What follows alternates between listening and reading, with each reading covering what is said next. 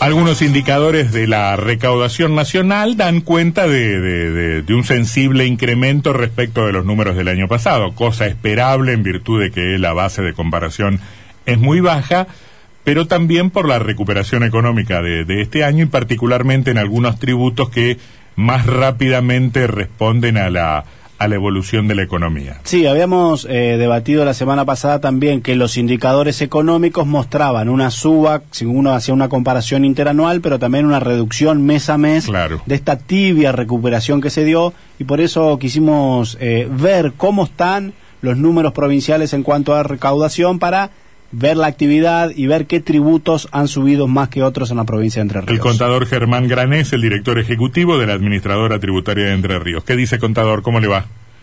¿Qué tal, Antonio, Sebastián? Buenas tardes y un gusto estar nuevamente con, ustedes. ¿Cómo están? Muy bien, muy bien. Gracias, gracias por atendernos. A ver, ¿qué nos dicen los números de la recaudación provincial en relación con la actividad económica? Bien, bueno, en relación a eso, eh, la verdad que eh, este es un año que venimos con mayor previsibilidad respecto a lo que fue la, incertidumbre del año pasado, ¿no? Mm. Eh, obviamente asociada eh, específicamente a lo que fue el surgimiento de la pandemia ya por, por marzo del año pasado y, y, el impacto que tuvo la pandemia en las actividades económicas. En ese sentido, eh, en lo que se refiere a las en sí a las actividades económicas, el impuesto que está asociado directamente por ser un impuesto indirecto que graba la comercialización de, bienes y servicios, digo esto para simplificarlo a, la, ciudadanía, el impuesto a los ingresos brutos, el tributo está exactamente está asociado directamente a la actividad económica.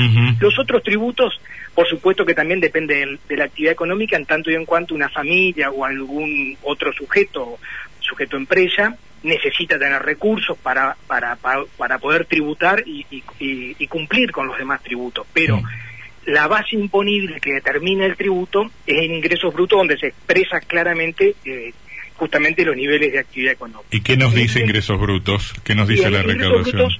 no, ingresos brutos está teniendo un comportamiento, la verdad que estamos muy, muy eh, en ese sentido, primero siguiéndolo minuto a minuto, como ha sido todo el año pasado y este tiempo, pero está teniendo un comportamiento mucho más estable, está en general eh, mes a mes, día a día, lo seguimos por supuesto, pero estamos teniendo comportamientos que están por encima, eh, en general, por ahí algún momento no, pero en general viene por encima de lo, del incremento de, de, la inflación, más allá de que estamos con niveles altos de inflación, y esta es una realidad y es un flagelo que, que nuestro país tiene y viene trabajando intensamente para, para controlar eh, lo que son los, las expectativas de inflación, eh, la verdad es que la recaudación está teniendo un comportamiento por encima de eso. Pero usted ahí me está ahí, ahí me está comparando mes contra mes, mes del año pasado contra mes de este año. Mes, mes, contra mes y también podemos para poner un corte, lo podemos hacer, nosotros llevamos la recaudación diaria, Entonces yo puedo también compararle eh, Antonio, los primeros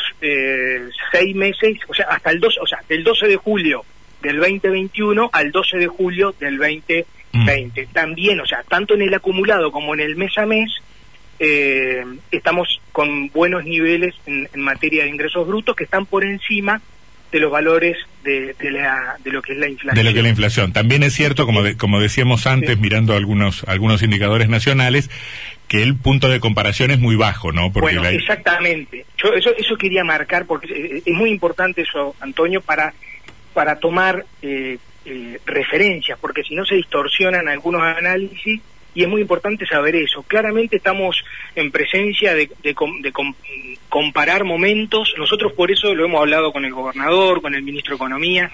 Nosotros queremos, a la hora de hacer balances acerca del comportamiento de la recaudación, eh, queremos eh, tomar ciclos un poco más largos y que nos den mayor estabilidad. Por esto que acaba de decir Antonio. Realmente lo que fue el primer, vamos a, cerrar al 30 de junio, ¿no? El primer semestre del 2020 tuvo claramente niveles de actividad diferentes, tuvimos calendarios totalmente distintos, nosotros los calendarios de vencimiento, en muchos casos por parte de las medidas de alivio hicimos corrimiento, hicimos en el, en el régimen simplificado también hicimos eh, eh, algunas condonaciones de, de, multas e intereses y lo mismo la reducción para las categorías más bajas ya por el mes de abril, hubo corrimiento en el impuesto inmobiliario rural, entonces claramente eh, comparar el primer semestre del 2020 con el, este primer semestre, claramente, eh, si bien tienen puntos en común, pero también tienen diferencias porque fueron dos momentos muy distintos de,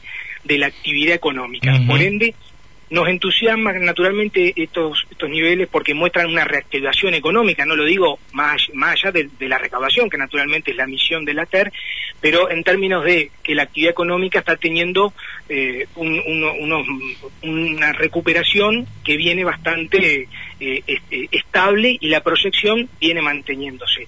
Naturalmente que ahí hay un componente inflacionario y también, por supuesto, lo que bien decíamos, estamos comparando contra una base del 2020 que fue fue muy muy muy, muy impactada sobre todo claro y fue muy impactada por el primer tiempo de la pandemia donde hubo mayores restricciones más allá que hubo sectores que nunca tuvieron restricciones. Contador. En ese sentido, sí. Sebastián Martínez nos saluda. Y cuando usted dice, ¿Qué tal, Sebastián? Cuando usted dice unos puntos por encima de la inflación, ¿de cuánto estamos hablando? ¿Cinco puntos por encima? ¿Diez puntos por encima? Diez puntos, dependiendo un poquito de los meses, pero sí, diez puntos, en algún caso incluso algún, algún mes un poco más.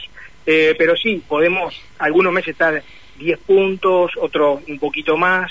Eh, en esto también quiero aclarar, tengamos en cuenta que la provincia de Entre Ríos, eh, como la gran mayoría de las provincias, nosotros tenemos que de los recursos propios totales, el 30% son los que recauda TER y los otros son los recursos los recursos nacionales. Y de ese perdóneme, las provincias, sí, y, las provincias, que quede claro, digo. No, no, no, está clarísimo, sí, lo tenemos absolutamente claro. Y si si ese 30 lo convertimos en el 100, o sea, del total de la recaudación provincial, ¿cuántos ingresos brutos? La inmensa ingresos brutos es el 63% aproximadamente. dos de cada tres pesos que recauda la TER son de ingresos brutos. Ingresos brutos, sí. Mm. Y es, una es una dinámica y en esto eh, es algo favorable que tiene Entre Ríos que la hace. Esta es una, es una constante que, en, en, ahora este es un dato interesante para compartirlo. Es una constante que se da en la mayoría de las provincias, que ingresos brutos es el principal tributo de la mayoría de las provincias. Mm. Ahora bien, en Entre Ríos hay una cuestión que es interesante, que habla de la progresividad del sistema. Mientras que en Entre Ríos es variable, ¿no es cierto? Entre 62, 63, 64% representa ingresos brutos. En otras provincias representa el 75, 76, hasta incluso más. Mm. ¿Esto qué quiere decir? Impuestos, el impuesto al ingreso bruto es un impuesto que tiene las características de un impuesto regresivo y es plurifásico y que se acumula en cada mm. etapa que se aplica el impuesto. Bueno, a ver, los, los, sectores productivos siempre la, la emprenden contra ingresos brutos y dicen que es un impuesto claramente distorsivo. Tiene, tiene por eso, tiene atributos, por, tiene justamente algunos de estos atributos que son impuestos que generan algún tipo de eh, distorsión o inequidad.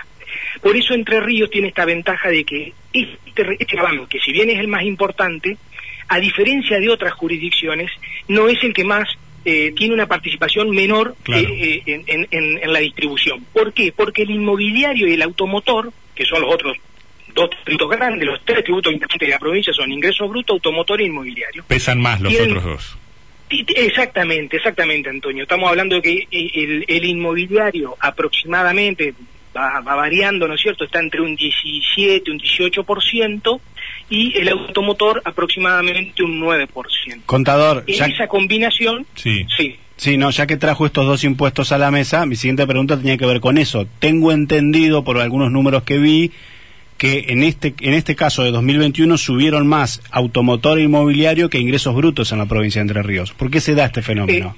Eh, eh, a ver, en, en términos de recauda, en términos de porcentaje, eh, ingresos brutos está, tiene mejor comportamiento que automotor y que, eh, inmobiliario. En ah. ambos casos, lo corriente. ¿Automotor e inmobiliario cuánto subieron este año con respecto al año pasado? Bueno, ahí se dan dos, la recaudación aproximadamente en, en esta interanual, eh, hablo de lo corriente, no quiero, porque para comparar cosas que sean similares, hay que sacar lo que es la moratoria que estuvo vigente, la del 2019, que impactó en el 2020, y también la que está vigente ahora. Por eso, para comparar eh, lo comparable, vamos a llamar, sacamos un poco los efectos de la moratoria. En ese sentido, eh, la variación de automotor está en torno al 50% y la de eh, inmobiliario en torno al, al 60%. Esas son más o menos las, las variaciones. Están por encima de, de los valores. Ingreso bruto está un poquito mejor que ese valor, por eso digo en el acumulado está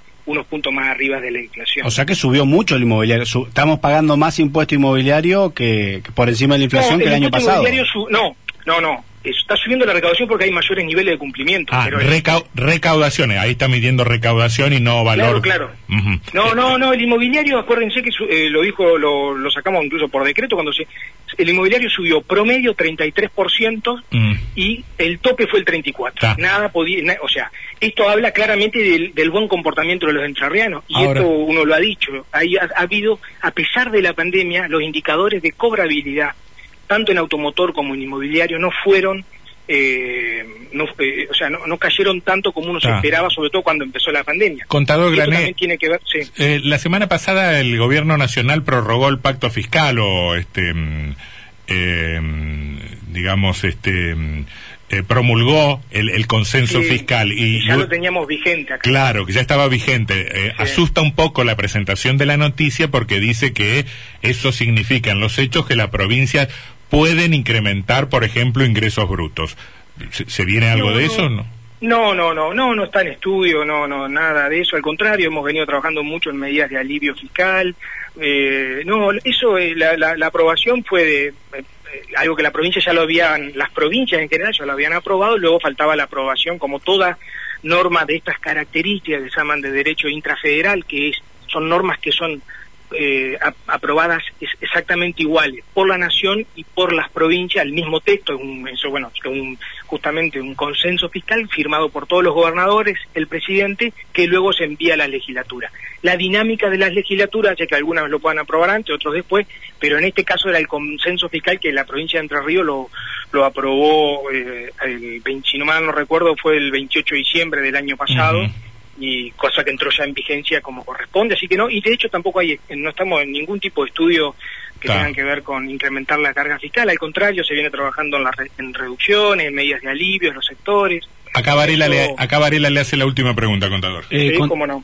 Contador, usted decía no se está pensando en, en, nuevos impuestos. La, la ley de emergencia solidaria establecía algunas cargas nuevas eh, contra droguerías, alguna un aumento en la alícuota por el, en, en, las actividades agropecuarias y demás. ¿Están pues pensando en eh, sostener o prorrogar alguna alguna medida de ese tipo en función de, del aumento de aumentar la recaudación o eso murió con la ley de emergencia?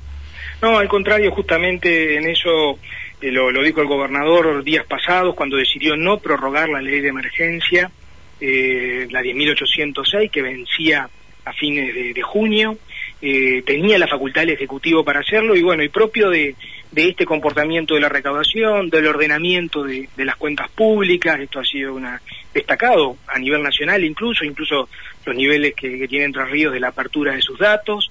en ese sentido, eh, cuando estuvo la posibilidad de prorrogar eventualmente esto que bien decías, de las adecuaciones que se habían hecho en el marco de la emergencia, aquella en el impuesto inmobiliario rural, aquellas superficies mayores a mil hectáreas, la actividad de, la droguería, la venta mayorista, ¿no de medicamentos eh, y otras cuestiones que hubo también en la cuestión del gasto eh, se optó por no, no por no realizarlo justamente no se tampoco, esa facultad que tenía tampoco el, tampoco el incremento de la actividad financiera porque Balay nos dijo que ese sí lo iban a dejar ese sí pero ese ya lo hicimos pero por eso ese ya quedó con la reforma que hicimos el año pasado del COVID la actividad financiera. No, bueno, pero no, pero pero la, pero la primera vez que la habían introducido fue con la ley de emergencia, me parece. Fue con la ley de emergencia, claro, que luego cuando hicimos la reforma del Código Fiscal que se aprobó también a, fin de año, que creo conversamos con ustedes, que tenía muchas muchas incorporaciones nuevas, entre ellas, entre esas cuestiones que se...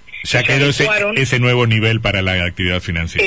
exactamente, se ajustó la alícuota de ingresos brutos para los bancos, la actividad financiera, y también se cambió lo que es la base imponible. Claramente hay una carga tributaria mucho mayor para la actividad financiera, tanto en base imponible, se tomó, se salió de la base imponible neta que tenían los bancos, que era descuento, se permitían descontar los intereses eh, que pagan los bancos y se puso la base imponible directamente ingresos brutos, ¿no es cierto? Mm. Y también se modificó la alícuota eh, para una de las actividades que tenía ingresos brutos, que tenía una alícuota más reducida, se llevó eh, se elevó esa. Mm.